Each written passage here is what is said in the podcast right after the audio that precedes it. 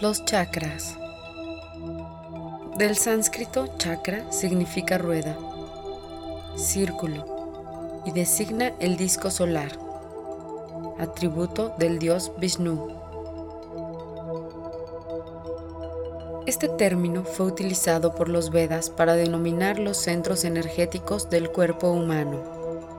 Esta lengua era hablada por los pueblos indios de Asia, misma que usaban para redactar su literatura.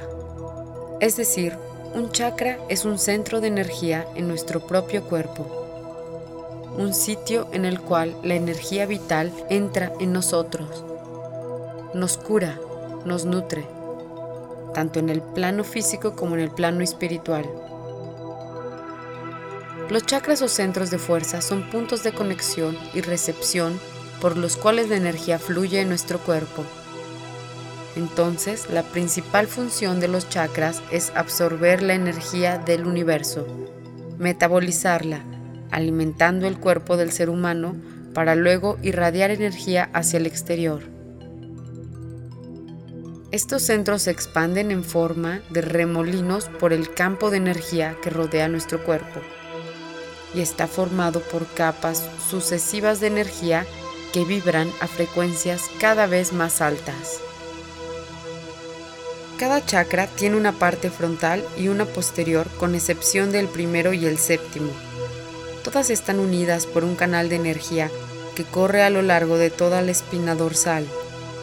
Cuando un chakra funciona normalmente, estará abierto girando en el sentido de las manecillas del reloj, metabolizando las energías particulares que necesita del campo energético del universo, energía también denominada chi, pana u orgón.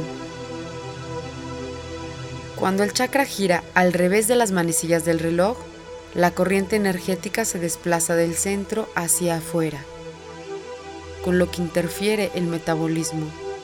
Luego entonces se dice que el chakra está bloqueado o cerrado a las manifestaciones energéticas que llegan. La mayoría de los seres humanos tienen tres o cuatro chakras bloqueados en un momento dado. Los chakras no son tan solo metabolizadores de energía, sino que también la detectan, ya que también nos generan información del mundo que nos rodea.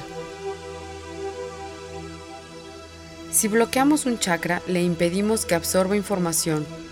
Por lo tanto, si nuestros chakras fluyen al contrario de las manecillas del reloj, hacemos que nuestra energía salga al exterior. Detectamos esa energía y decidimos que eso es el mundo lo que en psicología se llama proyección.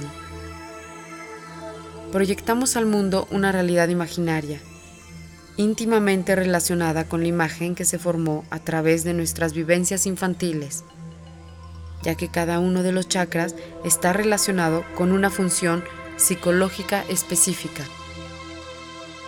Las proyecciones a través de cada chakra estarán dentro del área del funcionamiento de cada uno de ellos y será muy personal ya que las experiencias vividas por cada ser son únicas. Sin ninguna excepción, todos los chakras están interrelacionados. Lo que afectará a uno de ellos repercute en otros, puede ser positiva o negativamente, por lo que necesitamos limpiar, equilibrar y fortalecer nuestros chakras para mejorar su funcionamiento y así obtener un mayor bienestar físico, emocional, mental y espiritual.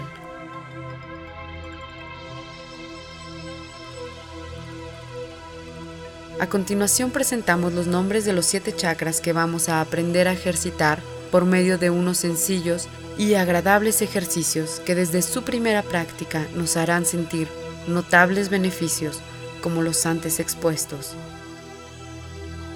El primer chakra es el Muladhara. El segundo es Svadhisthana. El tercero, Manipura. El cuarto, Anahata.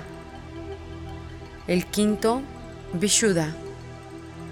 El sexto, Aniya. Y el séptimo, Sahasrara.